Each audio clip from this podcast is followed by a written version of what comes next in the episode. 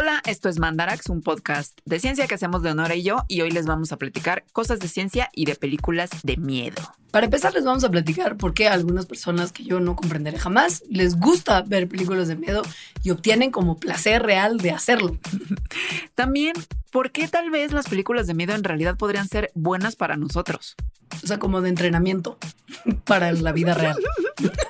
También les vamos a hablar de qué pasa en nuestros cerebros Johnny's que están muy locos cuando vemos películas de terror.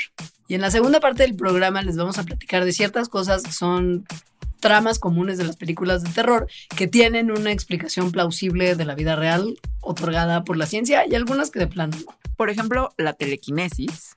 Por ejemplo, la ciencia loca loca de las operaciones locas locas como Human Centipede y los trasplantes de cabeza.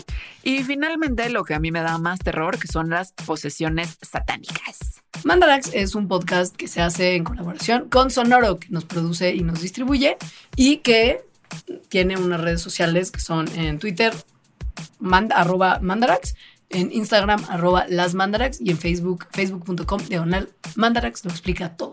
Y también les queremos invitar a que, si les gusta Mandarax, que yo supongo que sí, escuchen uh, nuestro nuevo proyecto que es La Ciencia Versus, que es un podcast original de Spotify y que tiene episodios nuevos todos los jueves y que es gratis. Entonces, escuchen eso, pero sobre todo, gracias por escucharnos en este momento. Ojalá disfruten este espeluznante programa. Y ya empezamos.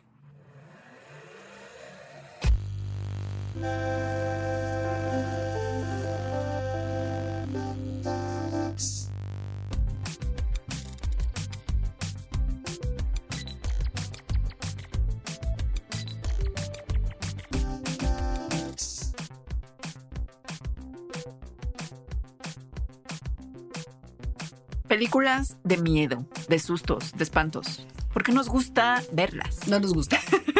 Les gusta a algunos. A mí Me gusta a cierta gente. En este programa estamos 50-50, que me parecen unas, unas estadísticas significativas, ¿eh? Porque a mí eso de pagar para que me saquen el alma, el Jesús por la boca. Oye, pero es en como, general le gustan a mucha gente. O sea, son de las películas más no. Sí, taquilleras. yo sé. Sí. No, a ver, cuando eh, recién en los últimos meses es lo único que hay en el cine. Yo que quiero ir al cine es como de, güey, no quiero, no, cancelado. Entonces tengo que ir a ver comedias románticas con Julia Roberts y George Clooney. Y que nos guste verlas, independientemente de si están bien hechas y la historia y el guion y lo que representa para mí este asesino en serie. Eh, no sé. Eh, eh, sí es raro que nos guste verlas. O sea, como la experiencia de estarlas Sí viendo porque dan miedo. O sea, están hechas para eso. Y el miedo es una respuesta que tenemos los animales para huir de aquello que puede ser un posible, una posible amenaza. Entonces, no es algo chido el miedo. ¿Por qué los seres humanos, algunos pues, buscamos sentirlo uh, como por los LOLs, o sea, por recreación? Hay hipótesis, pero no se sabe bien por qué. Porque, pues, en realidad habrá muchas opiniones de por qué a la gente le gustan las películas de terror y la ciencia tiene un par de ideas. Una de ellas se llama la transferencia de excitación o de euforia y va como un poco de la mano de cómo se construyen y operan las películas de terror. Usted que ha visto películas de terror, yo incluso, porque tampoco es que sea como de jamás, jamás, no, no. Las películas de terror o de suspenso, muy intenso, van creando justo pues la anticipación y el suspenso como tal a través de ciertas claves, tanto de audio como de video, ¿no? Hay hasta cosas que si yo les digo, si yo les canto La- ahorita, la saben perfecto de que van como tun, tun, tun, No. O, o de, o, o de. Y entonces sabes que hay algo como una bestia marina que está a punto de destruirte en partes. Y también hay pistas visuales que todos sabemos identificar y que permiten que los que odiamos las películas de terror, pero que por alguna razón nos tenemos que enfrentar a ellas cada tanto, sepamos cuándo taparnos nuestros ojos púdicamente y ver cómo el resto sufre y tú como ni me enteré y no me importa. No, y que una vez que estas sensaciones terminan, o sea, cuando se resuelven, cuando ya se acabó la musiquita y ya se acabó esa pista visual y la situación pues termina generalmente mal, la audiencia experimenta como una suerte de euforia, ¿no? Como mucha relajación y calma y como un ah, colectivo. En, eh, en- bajo esta teoría, esta idea, lo que dice es que es tan alto lo que estás sintiendo, el afecto, es decir, como la sensación interna de lo que se está sintiendo de miedo y de suspenso, que cuando eso se resuelve, entonces como que se te queda en high intensity lo que estás sintiendo y la emoción que reemplaza al miedo, que sería de alivio, llega en alta intensidad también. Por eso es una transferencia de excitación. Es decir, estás muy excitado, pero miedosamente excitado, y entonces de repente sigues excitado, pero alivianadamente excitado. Miedosamente excitado o alivianadamente excitado son grandes como bios de Twitter. Solo tengo dos modos.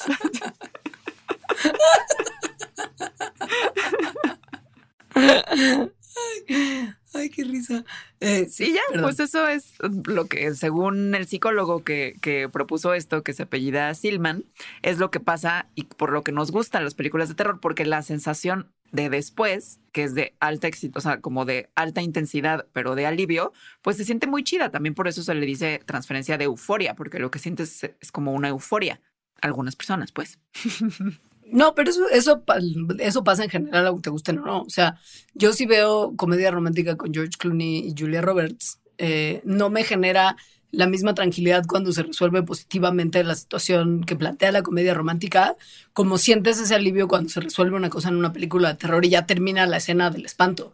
O sea, yo lo he sentido y me ha, me ha pasado que sí, son sensaciones muy profundas de placer. O sea, cuando ya pasó esa cosa de, de como que estás viendo cómo una pareja se está besuqueando en un cuarto y de repente ves en la ventana que se aparece como el vato con la máscara de Scream y un cuchillo así y la música te está diciendo que esa pareja va a acabar todo mal y entonces como que sientes y entonces ya los ves y como chin, chin, chin y entonces y entonces después cuando ya como que pasa esa escena y todo el mundo está como, oh Dios mío, los mataron y es como, ah, me vale, por lo menos ya acabó. Ay, qué alivio.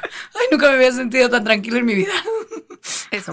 Ahora, según este mismo psicólogo de, de, de esta teoría, dice que si no ocurre la resolución, o sea, que si sigue como todo estando mal y mal y mal y terror y miedo y suspenso y todo mal, entonces ese afecto, esas sensaciones internas negativas y muy intensas pueden llevar a que no sientas euforia, sino lo contrario.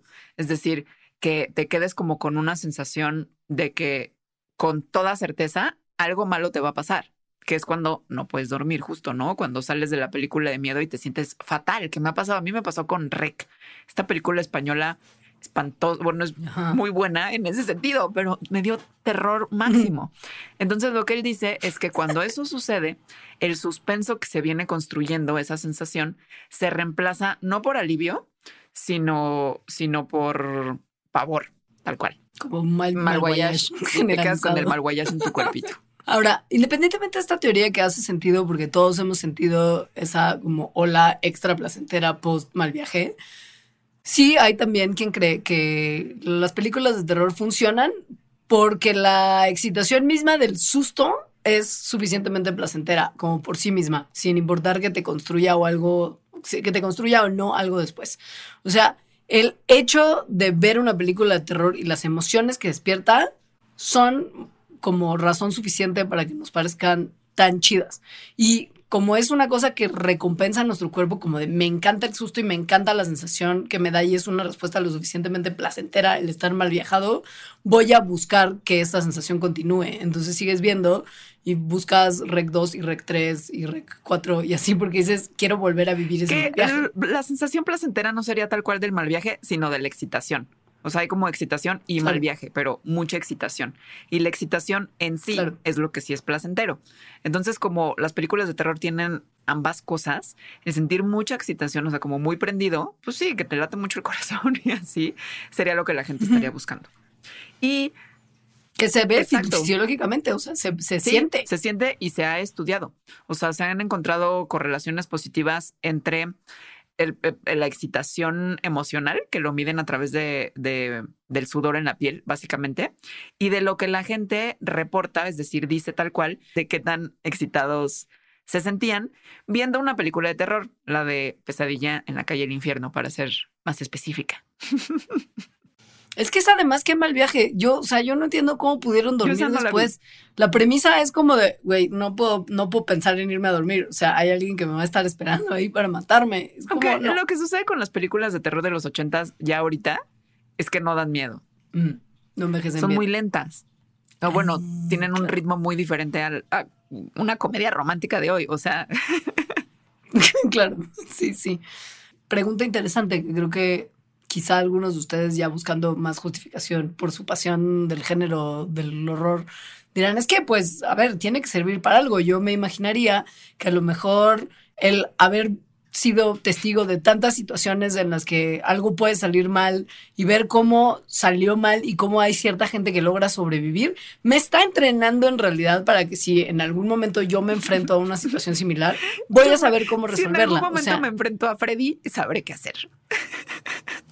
Freddy, pues igual y, igual y, igual y ya no se sabe. Pero, ¿qué tal justo como el, el malo de Scream?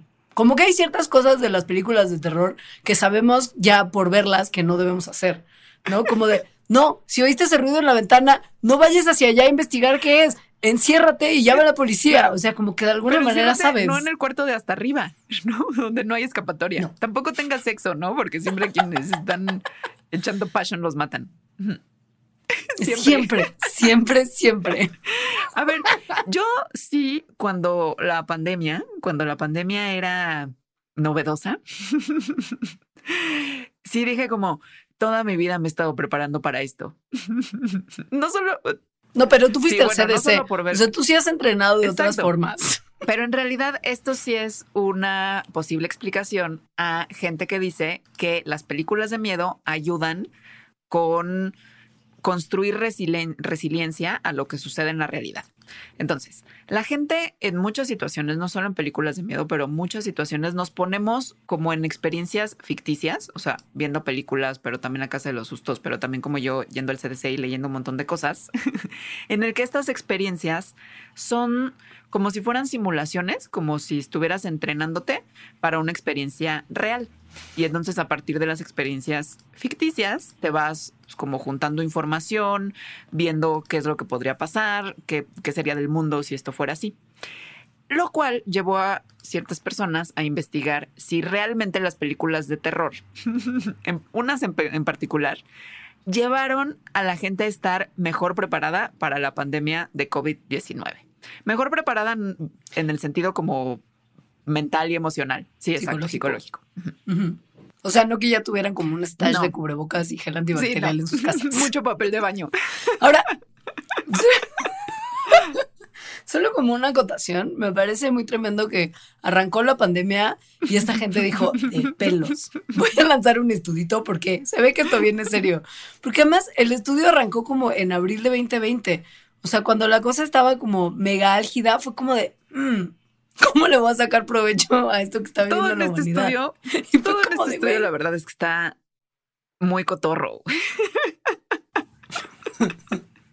sí está, y los resultados además son very impressive y como que pues hace sentido, ¿no? O sea, básicamente como en resumen, se dieron cuenta que los fans de las películas de horror sí tuvieron una mayor resiliencia durante la pandemia y más todavía, que los fans de películas que podríamos llamar como preparatorias. De prepper, no, es que es un género, de, los preppers, sí. Sí, sí, sí, sí, que, que, que, que, bajan manuales de cómo sobrevivir que tienen del internet. Sí, ajá. Sí. Sí. Exacto, sí, que, pero que podría traducirse como preparatorias, ¿no? Porque lo que hacen es prepararse para algo que obvio viene y que son las de invasión alienígena, apocalipsis y sobre todo que es la favorita de los preppers, bueno, desastre natural, pero zombies. O sea, como que hay gente que cree que la amenaza de los zombies es real y va a ocurrir más tarde, más temprano que tarde, ¿no? Bueno, pues estos no solamente tuvieron más resiliencia, sino también más preparación. más preparación psicológica. Y si consideras, sí, y si consideras estos resultados juntos, pues sí van como a resolver un poquito hacia lo positivo la hipótesis de que el que te expongas a cuestiones que te dan miedo le permiten a la gente practicar cuando se necesitan estrategias de lidiar con la realidad horrible a la que te estás enfrentando que sí, pues pueden ser benéficas en situaciones del mundo real. Y eh, sabemos que suena mucho como que te estás preparando así de, ah, tengo que llevar estas armas y luego hay test, ¿no? Como, ¿qué harías si hubiera un brote zombie en tu comunidad? Y es como, ¿irías al mar? ¿Irías a la azotea? No estamos hablando de eso, sino que sobre todo de cómo te preparas en tu interior. o sea, cómo navegas tus propias emociones en una situación que da miedo o en una situación en la que el mundo está pues viviendo una amenaza, por ejemplo. Entonces, hay investigaciones anteriores a esta que muestran que las personas que van, por ejemplo, a casas embrujadas eh, ficticias, porque todas son ficticias. Pero bueno, comerciales, comerciales, digamos, o sea, de la feria, pues, ¿no? La casa embrujada de la feria.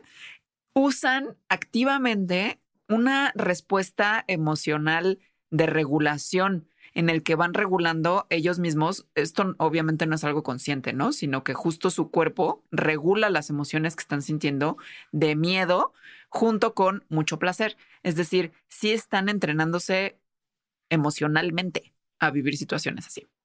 Me imagino que las casas estas son como escape rooms debe de ser todavía más útil como, como entrenamiento.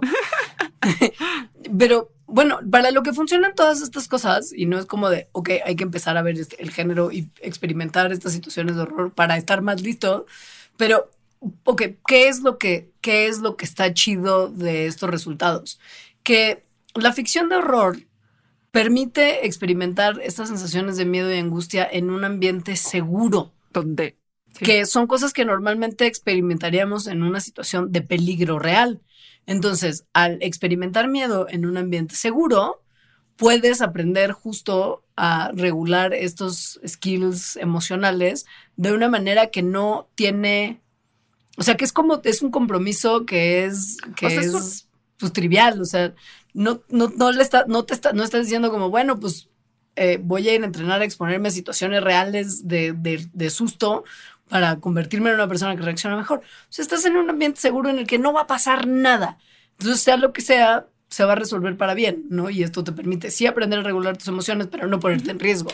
Lo que hicieron en este estudio de, de, de la pandemia de COVID-19 es que reclutaron a un poco más de 300 participantes en abril del 2020, es decir, tuvieron mucha visión. o sea, justito después, ¿no? De que la pandemia se declarara en el mundo. Y eh, lo que dicen es que lo hicieron justo en ese momento, porque en este momento había mucha incertidumbre. Y sí, creo que es de los momentos en los que se sentía medio peor, ¿no? Luego hubo otros, pero sí, sí fue los momentos en los que se sentía medio peor. Y entonces les preguntaron varias cosas, ¿no? En donde las personas tenían que responder en una escala así de en desacuerdo completamente hasta de acuerdo completamente, cosas que tenían que ver con qué tan fans eran de películas. Por ejemplo, de películas de terror, de zombies, thriller psicológico, películas como de horror sobrenatural, de cosas apocalípticas, de ciencia ficción, que su invasión alien, que su zombie, que su crimen, que su comedia, que su comedia romántica. Había otras cosas que no eran de terror como para no sesgar tanto el resultado. Como grupo control. Y luego les hacían preguntas sobre la resiliencia, que también tenían que poner como que en dónde se calificaban ellos. La resiliencia definida como la habilidad de tener más experiencias o estados emocionales positivos que experiencias o estados emocionales negativos en ciertas situaciones. Y justo las preguntas eran, por ejemplo, durante la pandemia, me he, sentido más nervioso de lo habitual. Durante la pandemia me he sentido más irritable. O durante la pandemia no he dormido bien. Cosas de ese estilo. Pero también otras como positivas, como he encontrado algunos de los aspectos de la pandemia como interesantes o creo que tengo capacidad de salir adelante en estos tiempos difíciles. O sea, no era más era del mal viaje, sino también había statements que tenían que ver con qué tan ok, estabas con estar viviendo una pandemia. Y, para medir preparación, como qué tan bien equipado estás como para anticipar una pandemia venidera, como predecir los efectos que podría tener y poder conseguir los recursos materiales apropiados en etapas tempranas, cosa que la gente muy inteligente que fue por el papel de baño solo mal, mal, mal insumo, bien reacción. También había algunos. Este, este Tenemos un 5 de calificación. Exacto. Buena iniciativa, pero la ejecución tal vez no. Pero bueno, tenía también otros statements que, que, analizaban como esto, ¿no? Como yo fui capaz de predecir lo mal que se iban a poner las cosas por COVID antes de que realmente despegaran. Yo sabía qué insumos comprar en caso de cuando, o sea, cuando estalló la pandemia de COVID. O yo neta nunca me imaginé que una enfermedad viral podría tener consecuencias como la pandemia de COVID. Como para también darte cuenta cómo habías visto la situación y qué tan listo estabas para lo que venía. Siento que a mí me habría ido súper bien. en, en todas estas preguntas. Habría sido lo que dio los resultados de esto. Entonces, a ver, los, re- Claro. los resultados fueron que las personas que eh, fans de los géneros de terror no mostraban tener más resiliencia ni tampoco mejor preparación más que los fans de las comedias románticas. O sea, no había una correlación ahí. Pero sí salían como que tenían, presentaban menor estrés psicológico para la pandemia, ¿no? No para las películas de terror. Es decir, los fans del terror mostraban más que los fans, que los no fans de terror, un menor estrés psicológico. Los preppers, esa gente que Bueno, se prepara los para fans cosas. de los géneros preppers, porque no necesariamente tienes que Eso, ser eso, eso. No son preppers ellos. Claro. Sí. Los fans de las películas de preppers, bueno, de géneros, incluso supongo que de literatura, sí estaban más preparados para la pandemia como para resolver prácticamente los asuntos que la pandemia implicaba y tuvieron menos disrupciones en su vida cuando la pandemia arrancó. Sin embargo, no había una correlación entre esto y tener una cuestión de resiliencia como mayor que otras personas, pero sí en términos Un prácticos. resultado muy cotorro es que también analizaron en particular, o sea, de los géneros que ellos llaman preppers, o sea, de apocalipsis, zombies, eh, desastre natural, etcétera, únicamente a los a las películas de pandemias, o sea, como como contagio, ¿no? Que todo mundo la vio en ese mes.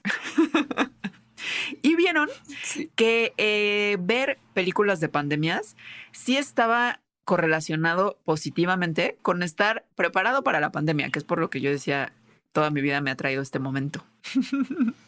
No, pero tú te preparaste de muchas otras formas mucho más profesionales. O sea, tú te preparaste lo suficiente como para decir, te lo dije, Es humanidad. O sea, va mucho más allá de tu consumo de cultura pop. Tenían, encontraron el resultado de que, por ejemplo, gente que nunca en su vida había visto una película sobre pandemias y brotes de este estilo, en los resultados salía significativamente menos preparada para la pandemia de COVID-19 que aquellas personas que sí eran fans de ver películas de pandemias, que me parecen a mí el terror máximo, son las que más miedo me dan. Es así, exorcistas. Porque real. Porque, güey, porque son reales. O sea, porque, bueno, porque Sí. puede pasar. Las otras difícilmente, pero es así. Bueno, seguimos como en, en la, en el filo en términos de invasión alienígena. Pero, pero pandemia es, güey. Ale se los dijo. Se los dijo y en un mandarax Está está, grabado. está grabado. Ok. ¿Qué pasa en el cerebro? Que es, o sea, Johnny es quien está involucrado en todo esto. Obviamente. Johnny. Johnny hace que nos O gusten sea, las es el películas de miedo responsable. o que nos disgusten, todo, todo o que lo te hace Johnny. hace todo. Entonces, ¿qué está pasando dentro de Johnny el cerebro? Está muy loco. En, No, nada. ¿Qué? ah, no, es que fue como, Miedo. como que algo te había. Sí, como. Exacto. Pero no miedo, miedo feliz. A lo mejor es porque te gustan las Sí me películas gustan. de horror. No todas, pero sí. Sí. No. Pero bueno, ¿qué pasa dentro de Johnny? Pasan muchas cosas y se han hecho varios estudios. En uno, por ejemplo, lo que querían estudiar es cómo se ve en el cerebro la ansiedad que producen las películas de miedo, porque sí, sí dan ansiedad. Entonces, como en tantas cosas para estudiar a Johnny, se metieron a personas a máquinas de resonancia magnética funcional, que son los mejores que las no funcionales, porque sí, Pues obvio, porque. porque puedes hacer cosas ahí adentro. Cosas como ver una película de terror o cachitos de películas de terror muy terroríficas. A estas personas les pusieron El Resplandor, que yo creo que es la peor de todas las películas de terror, aunque sea setentera. No, ajá, o sea, ha envejecido perfecto. no, Sigue siendo ajá. un mal viaje. Incluso en Doctor Sleep, que es la secuela, lo que más susto da es lo que literal está tomado No, de, es que es horrible. resplandor Sí, original. Entonces, bueno, les pusieron El Resplandor y El Silencio Sí. de los Inocentes. Y les pusieron también eh, cachos de películas que no eran de miedo. Y luego les preguntaron si les gusta, o sea, si, si, si les gusta como buscar eh, escenarios de miedo o no a esas mismas personas.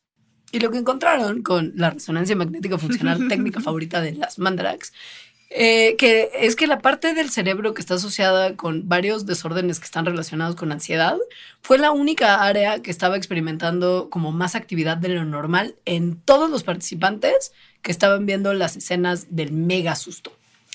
Y lo que está cotorro, pero también, pues un, poco, lo, lo veíamos venir. Sí, y es Johnny, pero porque, sí, pues porque la gente está muy loca, what the fuck. Es que había patrones de actividad cerebral que observaron que estaban sugiriendo fuertemente que los participantes no solamente estaban como se les prendían los centros de ansiedad, sino también se les prendían centros que indicaban que la estaban pasando bomba exponiéndose a las situaciones de susto. Aunque hubieran respondido que no les gustaba. O sea, porque, como tú, Leonora, en realidad tu cerebro sí lo está disfrutando. Güey, es que por eso sí he visto algunas, porque la paso fatal, pero algo me debe de estar generando positivo porque recae, o sea, Stranger Things, por ejemplo, que ya es body horror más que muchas otras cosas de horror que te venden para el cine, y yo así las veía y era como, ay, Dios mío, ay, Jesús, esos, ay, los huesos, cómo se le está haciendo así el brazo, Virgen Santa, pero la pasaba bien. Lo que dicen las personas que hicieron este estudio es que esto puede explicar por qué nos gustan, es decir, que a pesar de que se siente miedo y que muchas veces este miedo no nada más es al ver la película, sino horas después o días después, hay cierto placer que se puede ver en el cerebro y que entonces nuestros cerebros, Johnny's, están muy locos, dicen, pues no importa, voy a sentir esta ansiedad este miedo por semanas, tal vez por años que me va a perseguir estas escenas, nada más por el, entre comillas, beneficio del placer que estoy sintiendo al verlo. Hicieron otro estudio que también involucraba resonancia magnética, en esta ocasión no funcional, y les pusieron a ver películas de horror y vieron que mientras estaban experimentando como las películas que te generan este miedo, pero como de mucha angustia y ansiedad, así como de que sientes que de verdad no hay salida y que como este como miedo existencial horrible que te dan algunas películas de terror, las áreas del cerebro que más se activaban eran las que tenían que ver con el sonido y la vista que obvio pues tiene sentido, ¿no? Es como Johnny está aprendiendo las áreas que corresponden a estar viendo qué está pasando a nuestro alrededor, identificar posibles amenazas y después, cuando había como los shocks de terror de las películas, así como el susto de que te espantan y que es lo que más te desagrada, entonces se prenden las, las partes del cerebro que están en cargo de como sensaciones que tienen que ver con cómo actuar, cómo evaluar el peligro y cómo tomar decisiones, que es el trío óptimo para tener una respuesta rápida a cualquier amenaza. O sea, literal nuestro cerebro Johnny está reaccionando como si fueran peligros reales y prendiendo todas las áreas adecuadas como para que una pueda responder. Que eso al parecer es algo como pues es algo como muy listillo de las películas de terror, porque se están prendiendo justo diferentes áreas en diferentes momentos y por lo tanto diferentes tipos de miedos se están experimentando. Entonces, cuando ves una muy buena película de terror, lo que está sucediendo en tu cuerpo y en tu cerebro es que estás sintiendo distintos tipos de miedo como uno tras otro. Entonces se hace como una cadena de, diferentes miedos, como un ciclo de diferentes miedos, que lo que hace es que como que nos tiene al borde del asiento con todos nuestros sentidos prendidos, pero además partes así de que tomar decisión, de que qué voy a hacer, procesamiento de emociones. Entonces, esta experiencia, pues en realidad es súper completa, o sea, como muy integral. Son un montón de cosas las que están pasando y es lo que dicen que puede hacer que la gente justo sienta como que las películas de terror sean pues de las mejores, ¿no? Porque de verdad todo el tiempo estás sintiendo algo que no es lo mismo, además. Todo el tiempo es como muy emocionante, tal vez terrorífico, pero muy emocionante. Claro, es como ir a un rave o ir a un concierto de música clásica, quizá. Ambos pueden ser muy placenteros, pero uno te está estimulando todo el tiempo de formas muy distintas. Y, a ver, que ojo, que las cosas que pasan en tu cabeza, como de ese loop de anticipación y preparación, sí sirven un buen para enfrentarte a peligros en la vida real. Pero pues, si al final lo único que se logra cuando estás viendo una película con toda esa preparación de tu cerebro es que quizá le aprietas como mega fuerte la mano a la persona con la que vas o así te comes las uñas o lo que sea, son como las únicas respuestas reales, como los únicos beneficios, digamos, que podrías obtener de toda esta preparación de tu cerebro. Sin embargo, las sensaciones que ocasiona, pues son un beneficio per se. Digamos que valió la pena todo ese esfuerzo que Johnny estuvo haciendo, nada más por pasarla bien ese par Según yo, por eso también son cansadísimas. Es muy agotador. Sales, pero sales así como si neta es que es como shock de adrenalina tras shock de adrenalina. No, y, como y el cerebro está haciendo muchas cosas distintas. Sí. Momento, mom- o sea, como Millones. un ratito una y luego otro ratito otra y luego otra. O sea, de verdad, son muchas áreas del cerebro que se están prendiendo y apagando durante 90 minutos. Ahora, este es un excelente momento para que hagamos una pausita, porque en la segunda parte del programa, fuera de todo esto que explica un poco por qué es que nos laten, vamos a atender puntualmente ciertas cosas de ciertas películas de horror que nos parece que vale la pena tratar de explicar científicamente, porque pues como lo vimos en el, en el Mandarax de Halloween, Mandarax hace años, muchas de las cosas que parecen como que podrían existir en un mundo ficticio tienen en realidad explicaciones reales de la vida real. Ahorita nos vemos. Patreon.com Diagonal Mandarax.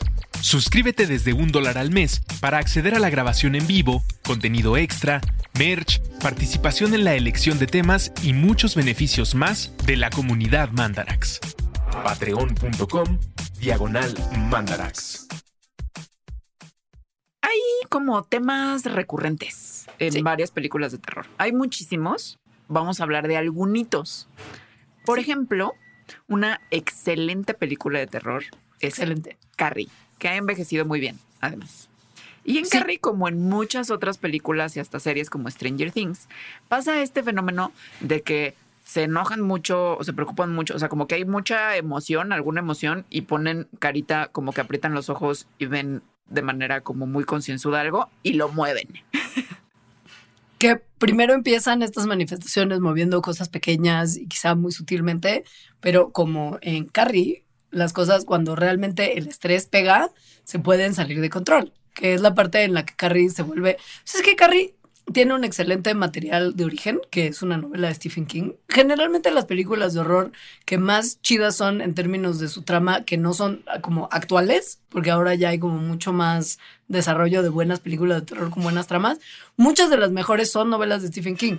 Sí, It, El. Resplandor, Ujú. etcétera. Entonces, Carrie en realidad de lo que va es, o sea, la historia de Carrie no es de una morra con poderes telequinéticos, sino la historia de una madre abusadora y su hija abusada.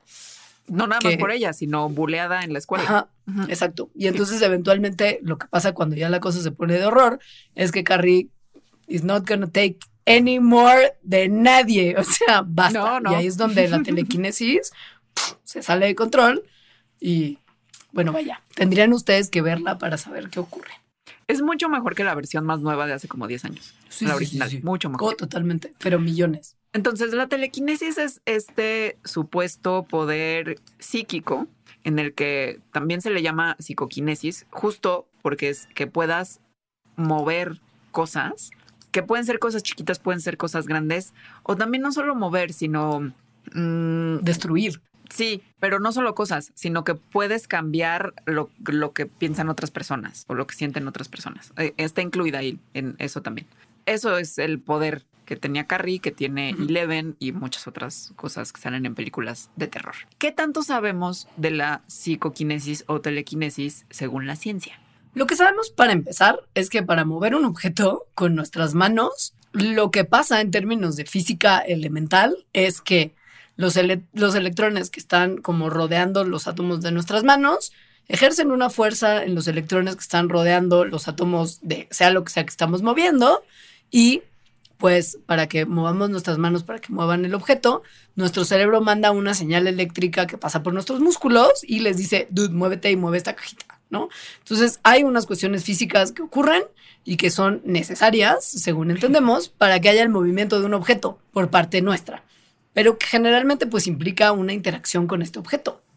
Entonces, se podría, en principio, teóricamente, tener así como cierto dispositivo que justo leyera las señales eléctricas de nuestro cerebro, las que está mandando a la mano, pero que en vez de mandarlo a la mano, estas señales eléctricas las interpretara y mandara una señal hacia un campo electromagnético que pudiera entonces esos electrones que están en el objeto que queremos mover, modificarlos de manera que entonces pudiéramos estar manipulando a los objetos sin tocarlos físicamente, pero sí a través como de señal eléctrica que se, va- se interpreta y mueve el campo electromagnético para que se mueva un objeto, porque así es como se mueven las cosas.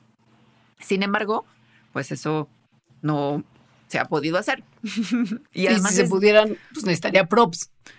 Y es difícil de pensar que se pueda hacer inclu- incluso con props, al menos en este momento, porque necesita como varios mecanismos que, que, que no tenemos aún. Básicamente. Sí. Ahora, sí se han hecho experimentos a ver si hay algún tipo de telequinesis que sea biológico. O sea, por lo menos como de la parte de la telequinesis, como psicoquinesis, en la que puedes modificar cómo se siente alguien. Que es como, seguro esto les ha pasado a todos, porque nos ha pasado yo creo que a todos, que de repente como que sientes que tienes la mirada de alguien o de algo en la parte de atrás de tu nuca y volteas y si hay alguien que te está viendo y, es como de, ah, Y volteas y está tu gato. Casi siempre. como desde el closet, desde arriba, así viendo. Exacto, con su poder telequinético de gato. Pero sí ha pasado, ¿no? O sea, nos ha pasado, yo creo que a todos Sí, sentimos eventualmente. Entonces, a ver, ¿qué? ¿Hay alguna razón biológica real en la que tú puedes tener impacto en cómo se siente alguien físicamente solamente con el poder de tu mirada? ¿Tenemos algún tipo de sexto, séptimo, octavo, noveno? Porque tenemos un montón de sentidos, como ya lo hablamos en varios mandarax. Tenemos un sentido extra que nos permite percibir cosas que no necesariamente podemos ver. ¿Qué onda con todo esto?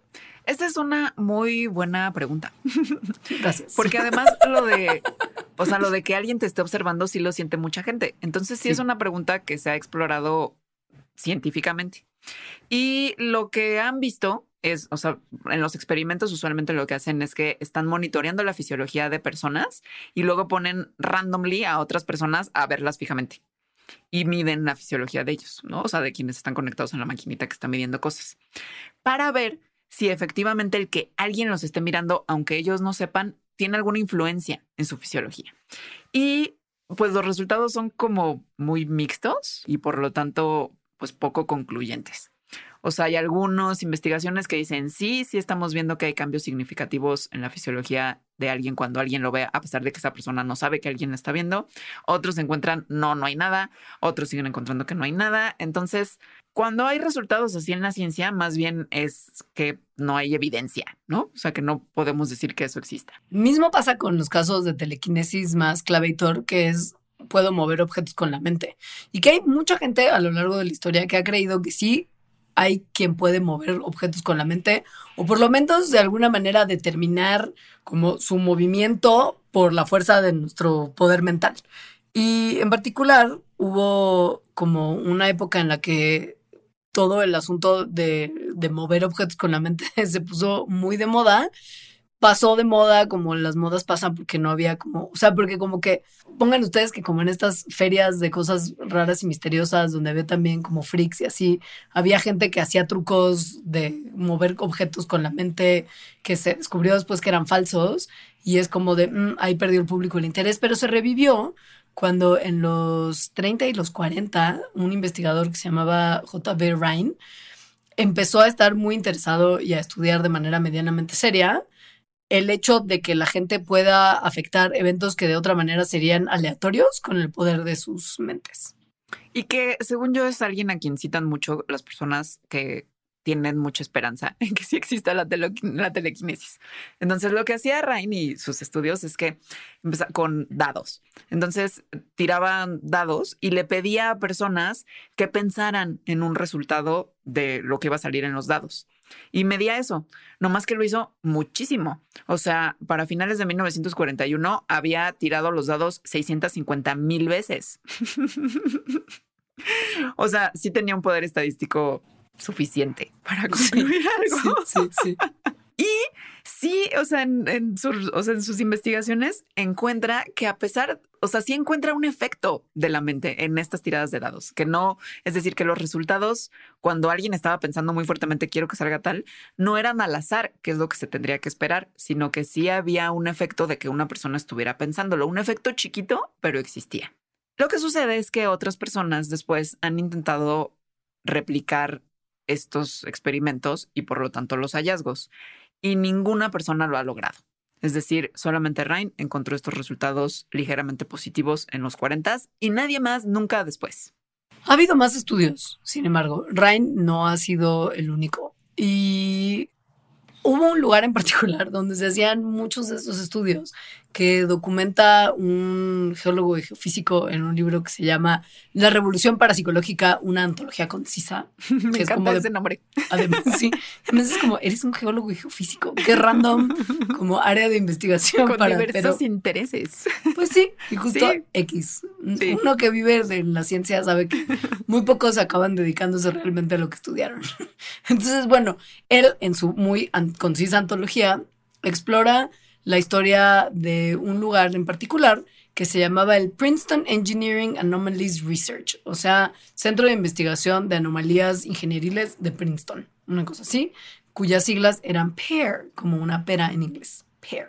Y lo que hacía PAIR a partir de 1979, que fue que se fundó, era llevar a cabo estudios sobre percepción extrasensorial y psicoquinesis. Este laboratorio PAIR Está padre, es la historia de cómo se fundó, que es que había una estudiante de licenciatura de Princeton, estamos hablando más de Princeton, o sea, de las universidades pues, con más prestigio de Estados Unidos.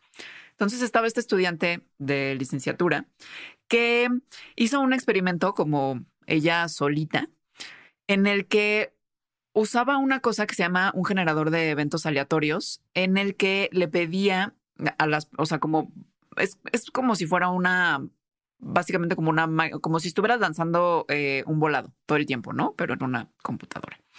Y es decir, dando un resultado aleatorio. Y le pedía a las personas que pensaran, o sea, que usaran como su poder psicoquinético eh, en, en pensar muy fuertemente que la máquina esta, que el generador de eventos aleatorios produjera un resultado no aleatorio sin ninguna ambigüedad. O sea, algo que claramente no fuera aleatorio. Como pónganse a pensar esto muchísimo y entonces ponían la maquinita no a hacer como su volado y veía los resultados.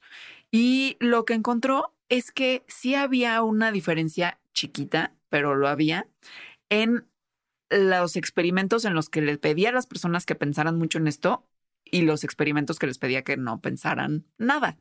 Es decir, ahí estaba la diferencia estadística, chiquita, pero estaba.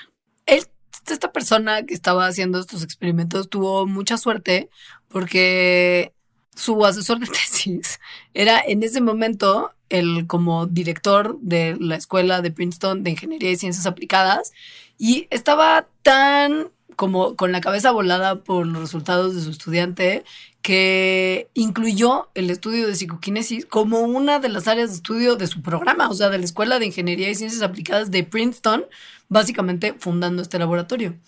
Y ahí se hicieron un montón de experimentos, uno de los cuales fue muy famoso y que involucraba como bolas de billar. Está sí. muy cagado. No, cuéntalo. Sí está. Sí. Porque es que era como un como una máquina que hasta debe de ser haber sido divertido ver cómo operaba, ¿no? O sea, era como un aparato que tiraba bolas de billar en una serie de 19 recipientes y eran muchas bolas de billar, 9000 bolas de billar. Entonces, lo que estudiaban era cuántas bolas de billar caían en qué recipientes cuando no había ningún humano viéndolas caer y cuántas bolas caían en qué recipientes cuando había humanos alterando de alguna manera, O sea, pensando fuertemente. pensando en como el resultado. quiero que caigas Ajá. aquí, quiero que caigas aquí. Sí. Y lo que vieron fue que cuando no había humanos presentes, las bolas caían como en un efecto cascada consistentemente y la parte del centro de los recipientes recibía más pelotas, mientras que las de los extremos recibían cada vez menos pelotas. Y cuando se le pedía a un humano que tratara como de alterar lo- la operación de la máquina, el grueso de las pelotas caían un poquito más hacia la derecha del centro. Que es como, uh, Uh, psicoquinesis. uh, están controlando las cosas en su mente. La cosa con este estudio es la cosa con casi todos los estudios, o yo creo que todos más bien, que se han hecho de la parapsicología. La parapsicología estudia pues, los fenómenos, los supuestos fenómenos psíquicos, que como ven, sí es algo que se estudia. o sea, no es algo que odie la ciencia, pues, ¿no? No, no, no. porque no. luego como que eso se cree. Pero lo malo es que en todos los estudios parapsicológicos hay muchas fallas metodológicas que hacen que al final, o sea, aunque se, aunque hayan encontrado estos resultados, por ejemplo, en PAIR, eh, lo que piensan otras personas que no hicieron los análisis, pues es que no estuvieron bien hechos y que por lo tanto los resultados no se pueden tomar como ciertos. Tampoco como, como que, ah, no, entonces es cierto que la, que la psicoquinesis no existe, sino pues no se puede decir nada. O sea, estos estudios tienen problemas metodológicos serios, fallas estadísticas, diferentes tipos de sesgos, como el sesgo cognitivo, sesgo de los investigadores, porque no eran experimentos que se hicieron como eh, de doble ciego, eh, sesgos de los sujetos experimentales. Y eso es algo que consistentemente se ve en, en los estudios parapsicológicos. Consistentemente también se ve en los estudios psicológicos y en un montón de estudios científicos en realidad. Es decir, no es, no es como que haya un odio como de, ah, vamos a escrutinar a los parapsicológicos más. No, esto se ve en muchísimos estudios. Y bueno, pues como conclusión de la psicoquinesis o telequinesis es que no hay evidencia consistente de que exista. Y Per cerró en 2007.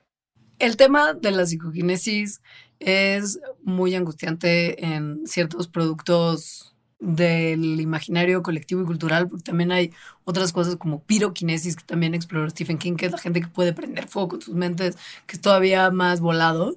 Pero hay una parte de las películas de horror que a mí una de ellas sí la vi y me pareció genial porque me pareció más una comedia que una película de horror como tal, pero hay otras que no quisiera yo ver porque sí me genera como mucho mal viaje y que tienen que ver con modificaciones corporales, como cirugías muy locas que pueden implicar o no trasplantes o simplemente la locura de la cirugía, que es esta película que yo en realidad sentí que la primera sobre todo era más bien una comedia y que es magnífica y que todo el mundo debería de ver por los LOLs y que es The Human Centipede. Es que de verdad no entiendo tu cerebro. Güey, tiene una foto horrible. Pero tiene una foto. el, científico loco tiene en su mesita de noche una foto de su primer víctima de cirugía, que era un perrito, que era como con tres perritos juntos. O sea, tiene muchos momentos como de comedia que te alivianan un buen el hecho de que hay un científico loco que está pegando a gente por su tracto digestivo unas con otras, que sí es súper horrible. O sea, pero que entiendo. Estamos hablando boca ano. Boca ano. pero que entiendo además que la segunda es mucho peor de horror. Sí, y la una, la uno es chistosa por lo que dices, pero es horrible. O sea, sí, sí, es horrible. Es asquerosa. O sea, la premisa es, es terrible. Porque además te puedes poner en el lugar de las víctimas muy fácilmente, que es muy mal viajante. es como de, güey, ¿qué preferirías? ¿Ser el de hasta adelante, el de hasta atrás, el del medio? Sí, no. O sea, no, todo está, todo está realmente mal ahí. No es la única. Hay muchísimas películas en donde las cirugías locas son como una parte central de esto y muchas tienen que ver con cirugías de cerebros, o sea, como que te trasplanten un cerebro. En la de Get Out, que no me acuerdo cómo se llama en español, pero que es buenísima. esto pasa. Que se llama Vete. Mm, bueno, no, sé, me suena, pero. Incluso Frankenstein se trata medio de esto, o sea, de, de pues, pegar diferentes partes del cuerpo, donde una es central, que es la cabeza. Así que la pregunta científica es: ¿es posible hacer un trasplante de cerebro, que en realidad de cerebro así tal cual, la respuesta es no y tal vez nunca lo sea, porque el cerebro es aguadito. Por aguadito, como más bien piensan no solamente como en como viscosito, sino que es muy frágil. O sea, no es como fácil sacarlo de su como centro protector sin que se dañe. Porque pues, sí, no es muy no es como agarrar una cosa de músculo, como un corazón, que es un músculo como extra resistente y duro. No, es muy delicado, por lo que no se puede, o sea, no se ve fácilmente que ni ahorita ni en el futuro se pueda agarrar un cerebro así tal cual, pero tal vez sí se pueda trasplantar una cabeza que contiene un cerebro. O no, porque se ha intentado. Es que el punto de, el punto de este tema de los trasplantes de, como particularmente de cabeza y cerebro en las películas de horror, es que en la vida real, que es de donde se sacan muchas ideas para las películas de horror, a veces se ha hecho mucho el intento de trasplantar cabezas. Mucho. No solamente de cambiar una cabeza por otra, sino de pegarle cabezas extras a seres vivos para ver si sobrevive.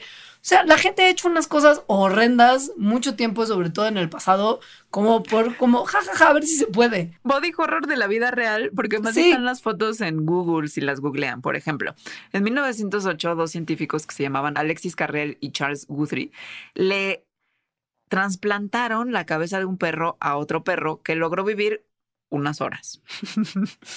Lo cual yo no consideraría como un éxito, pero ok. Pero Eventualmente, o sea, si pensaban que estos eran como científicos locos, igual y sí, pero Alexis Carrel se ganó el premio Nobel. no tal cual por este trasplante de cabeza, sino porque para hacer trasplantes en general, que era pues como su línea de investigación fuerte, tenía que hacer que los vasos sanguíneos se reconectaran, ¿no? O sea, de lo que estás trasplantando tal cual. Es una técnica que después hizo posible que se pudieran trasplantar órganos tal cual o que se le pudiera pegar a una gente un brazo que por alguna razón se le había despegado. Eh, y por eso se ganó el premio Nobel. En el 54, contribuyendo a la imagen de científico loco, súmale soviético, y porque un científico loco soviético llamado Vladimir Demikov experimentó con cambiarle no solamente la, como la cabeza, sino como la parte del como superior corporal. De eso es lo que hay fotos. sí de un perro a otro perro, pero sin intercambiar cabezas. O sea, nada más como pegarle como el cuello y la cabeza a otro perrito. Y lo peor es que él tuvo pues, relativamente éxito en el sentido que sus animales de dos cabezas sobrevivieron uno incluso 29 días. Y las cabezas trasplantadas eran funcionales. O sea, tipo, respondían a estímulos visuales y tomaban agüita y así. Pero pues pasa que como los sistemas inmunes de los mamíferos son tan chidos, había un rechazo inmune terrible de la cabeza trasplantada y los animales se morían eventualmente. Sí, esto es muy raro porque no nada más es la cabeza, tiene como parte del torso también. Sí, son, las, son fotos very disturbing, muy inquietantes. Después, un gringo llamado Robert White, que era un neurocirujano, dijo, ah, pues si este, si este soviético logró trasplantar todo como torcito de perro a otro perro, ¿qué pasaría si trasplantamos nada más la cabecita? Y lo hizo con macacos. Entonces, esto fue el primer trasplante de cabeza a cabeza, es decir, intercambió cabezas entre dos changuitos. Y pues estos changuitos vivieron horas, o sea, como 36 horas en las que podían masticar y tragar comida y seguir objetos con sus ojos, pero eran cuadraplégicos. Es decir, no se podían mover del cuello para abajo porque sus columnas vertebrales, la espina dorsal más bien, que va por dentro de la columna vertebral, pues la habían cortado. Y pegar nervios es pues casi que imposible. Entonces, lo que pasaba en los cerebros de estos chanquitos no le podía mandar señales a lo que pasaba abajo de sus cuerpos. Que es uno de los problemas más grandes que, que involucran los trasplantes de cabeza, ¿no? O sea, necesitas realmente cortar y pegar la espina dorsal. Y sí, se ha logrado cortar espinas dorsales como de una manera, de una manera tan cuidadosa que los ratoncitos en los que se ha intentado pueden respirar sin, sin como asistencia artificial, pero no hay evidencia en humanos particularmente de que una espina dorsal puede ser reparada y podría volver a ser funcional después de un corte.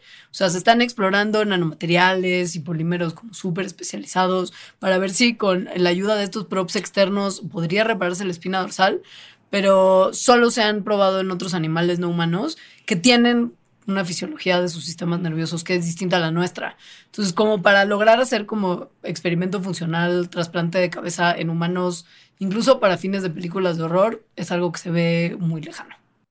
Y finalmente les vamos a platicar de lo que a mí me da más miedo, que son las posesiones demoníacas. De verdad me dan terror máximo. Pero posesiones demoníacas que implican que, el demonio pues idealmente salga del, del, humano poseído, ¿no? Que es también, o sea, eso abarca todas las películas que tienen que ver con exorcismos. Sí, sí, que casi todas las películas de posesión demoníaca tienen que ver con exorcismos en algún momento porque esa es la resolución. Pero el tema es como posesión demoníaca, que es lo que me da miedo en sí. Y me da miedo creo que por lo que vamos a hablar. O sea, sí le pasa a la gente. No estamos hablando de que hay una posesión demoníaca real y Alejandra está diciendo públicamente en esta grabación que las posesiones demoníacas son reales, pero lo que se entiende como los síntomas de la posesión demoníaca sí se han observado un buen. Y los exorcismos para lidiar con estos síntomas son parte como importante de la vida de varios grupos sociales hasta el día de hoy. O sea, hoy hay posesiones demoníacas y gente que trata de resolver estas posesiones y que normalmente no acaban necesariamente bien, que es lo que es más preocupante de todo. No, hay gente que se muere, como la de Emily Rose, pero bueno, los exorcismos históricamente, o sea, desde hace siglos o tal vez milenios, se han usado para tratar síntomas de muchas cosas, de muchas cosas que ahorita entendemos que tienen que ver con enfermedades o cuestiones mentales. Por ejemplo, esquizofrenia, em, trastorno de, personalidad, eh, alucinaciones, depresiones muy severas. Es decir, todas estas cosas incluyen ciertos síntomas que de repente la gente dice, ah, no, posesión demoníaca, hay que exorcizarlo. Está triste, se le metió el demonio. Y es que piensen, por ejemplo, ¿no? O sea, hay gente que tiene esquizofrenia que puede creerse real que está escuchando la voz de Satanás himself en su cabeza, porque se escuchan voces ajenas en este padecimiento mental en particular. Entonces, pues, ¿qué ¿qué te impide pensar que una de esas voces es la del maligno? O si lo llevamos más allá, directo que esas voces te digan, tú eres el maligno. Exacto. ¿No? O sea, esto, y, y, si le sumas a que hay cosas como epilepsia que te dan ataques físicos, que como convulsiones, pues es como de, ah, no, esta persona claramente está poseída, exorcismo, exorcismo ahora mismo. Sobre todo si además estas personas viven en culturas donde se cree que esto podría ser real, o sea, donde se, se, cree que sí se te podría meter un demonio o el mismísimo demonio máximo y que se te puede salir, ¿no? Porque entonces eso refuerza la creencia de la persona de que eso podría ser cierto, pero de las otras personas de que efectivamente eso es lo que le está pasando. Entonces, em, los exorcismos usualmente tienen como un caminito más o menos predecible, que es que la persona poseída tiene un comportamiento que empieza a ser como muy aleatorio, errático, violento, y luego llega, eh, ¿no? En el exorcismo llega un momento en el que el espíritu maligno o el espíritu demoníaco, pues se va, ya lo logran exorcizar. Entonces, muchas veces en los exorcismos, y esto es verdad en, sí, o bueno, en las posesiones, posesiones entre comillas, ¿no? Las personas hablan en lo que se dice lenguas, eh, vomitan, se lastiman o quieren lastimar a otras personas, es decir, están como muy violentas y pues son cosas muy choqueantes si alguien lo está viendo. Claro que todas son cosas que también tienen una explicación, que no tiene que ser la posesión demoníaca, por ejemplo, vomitar. No, vi que te a, en fin, también si estás hablando de alguien que tiene una enfermedad mental, estos pueden causar comportamientos extraños y si la gente está esperando que estos comportamientos extraños signifiquen algo, pues les va a dar ese significado, ¿no? Y si la persona que está padeciendo la enfermedad mental que le está causando estos comportamientos extraños es crédula de pensar como esto puede significar posesión, pues posesión. Pero en muchas culturas los exorcismos, una vez que ya decidieron todos que el maligno sí está de hecho adentro de esa pobre persona, implican a veces props como pociones, medicamentos, ayunos muy largos, que todos tienen consecuencias físicas.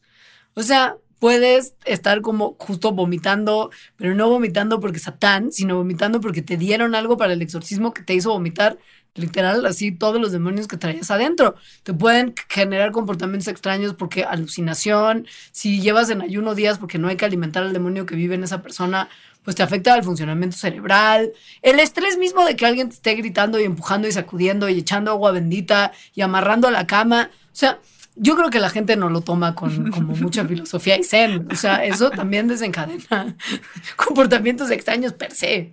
Incluso lo de hablar en lenguas, que luego es bastante perturbador, porque dices como, ¿de dónde aprendió a hablar arameo antiguo o latín? Tiene una explicación que les vamos a poner en la bitácora, que es uno de los beneficios para Patreons.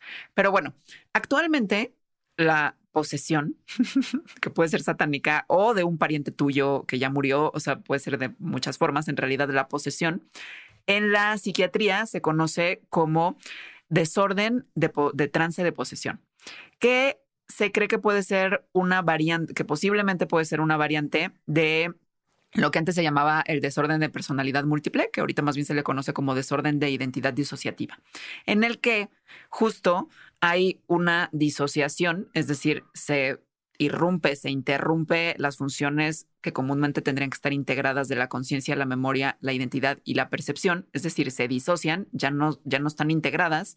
Entonces, tu identidad, ya el cerebro no la está interpretando como que es lo mismo que tu conciencia o que tu memoria o que tus recuerdos. Entonces, pues eso básicamente es la fórmula perfecta para que pienses que el maligno entró a ti.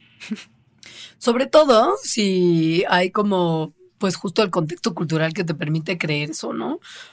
Pueden ser perturbaciones que sean que pasaron solamente una vez, pueden ser disociaciones que pasan como en varios episodios y lo que ocurre entre todas las cosas que ya mencionamos es que también hay como como una incorporación a tu comportamiento de cosas estereotipadas, ¿no? O sea, como que ya hay una, hay, pues justo, si ahorita les acaba de leer básicamente el manual del exorcismo perfecto, si tu cultura implica regularmente o por lo menos con una cierta frecuencia posesiones y sabes cómo deberían de actuar las personas que están poseídas, si te estás enfrentando a uno de estos episodios de trances disociativos, es muy fácil que caigas en comportamientos estereotipados que vas a percibir como que están fuera de tu control.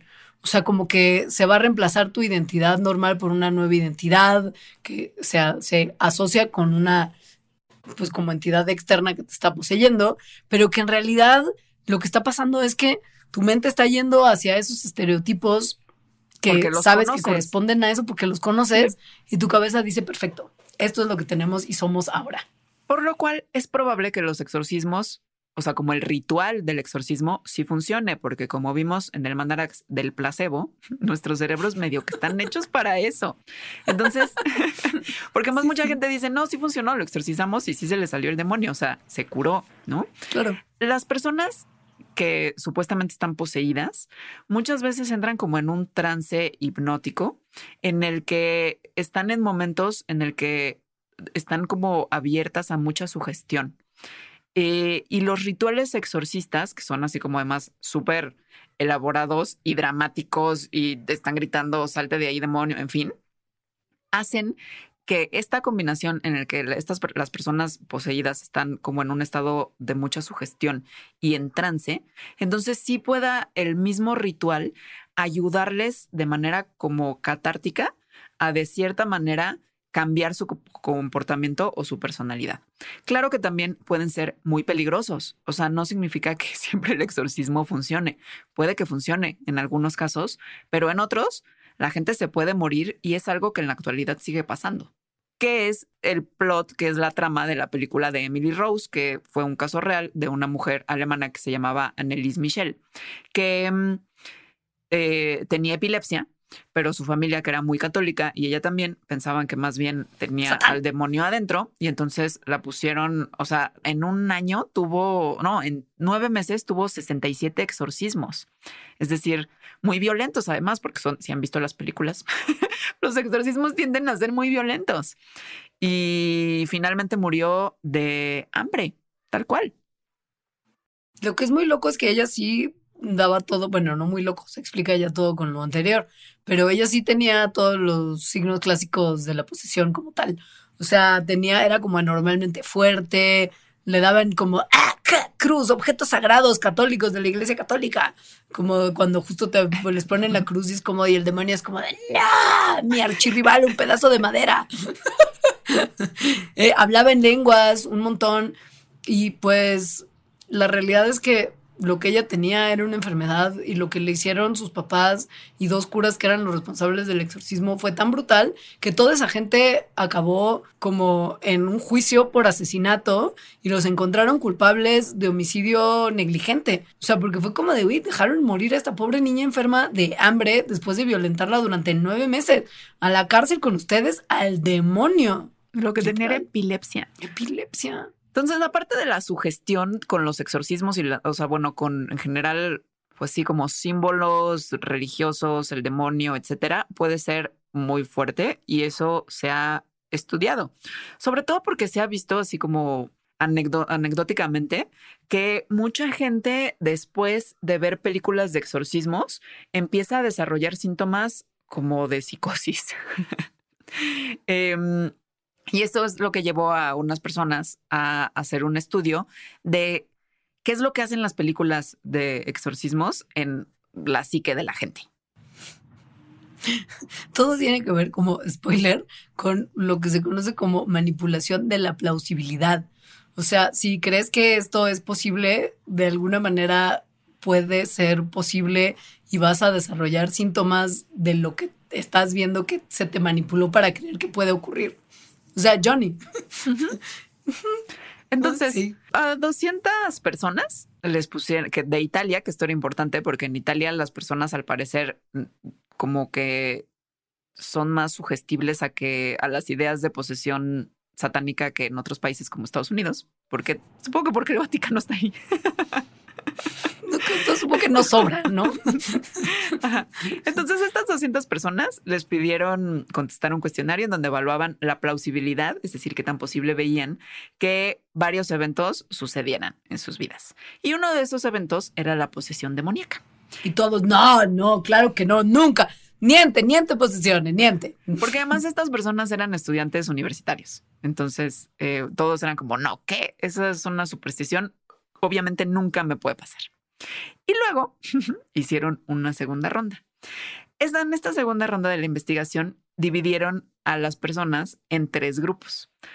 Un grupo le daban muchos artículos en los que lo que decía era que las posesiones satánicas en Italia sí existían y que además eran comúnmente atestiguadas por niños.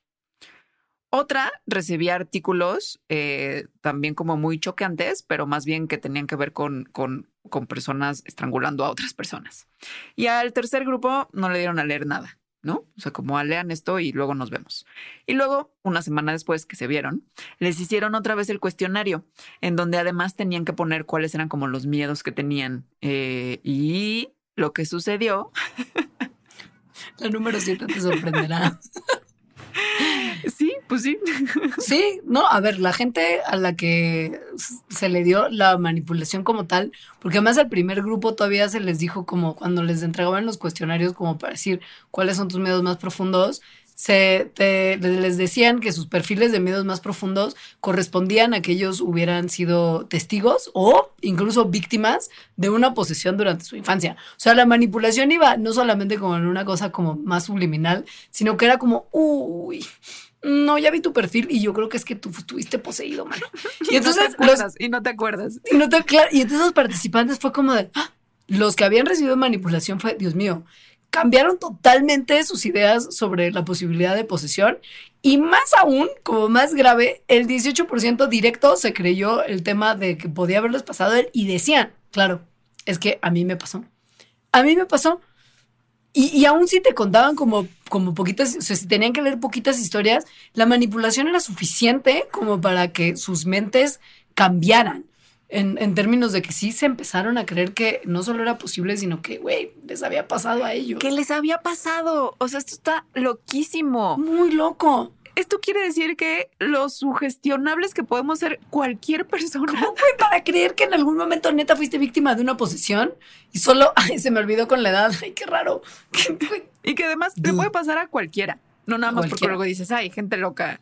Y Italianos, italianos que tienen- está recluida y no, no, de verdad, probablemente le pueda pasar a cualquiera.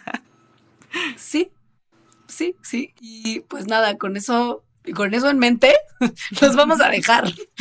O sea, como para que lo piensen y lo mediten. Y si les hacen algún tipo de cuestionario donde les digan como, uy, sepan, sepan que se les está manipulando su plausibilidad y que les están haciendo Dejen- pensar cosas que... Dejen el estudio, si hay un cuestionario donde les dicen, creo que fuiste poseído por el, por el demonio, no, váyanse. Exacto. Váyanse inmediatamente. Esto, esto, o sea, como en cualquier película de terror. Este sería el momento perfecto para irse. Ese es excelente plot para película de terror, que te hagan creer que, que estás poseído. O sea, que el resultado final sea como que te prenden las luces y estás en un laboratorio. y Que sea por la ciencia. Ajá, sí. Güey, Sí, me encanta. sí.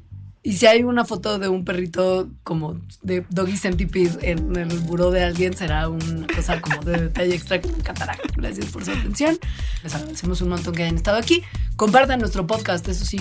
Cuéntenle a todas las personas que conocen que existimos y así para que nos escuche más gente. Y, y, y, y recuerden que ahora tenemos un proyecto nuevo que ustedes pueden escuchar en Spotify que está padrísimo, que se llama La Ciencia Versus y que es la adaptación al español del podcast original de Spotify y Gimlet que se llama Science Versus. Y pues gracias. Adiós. Gracias, los queremos un montón, adiós.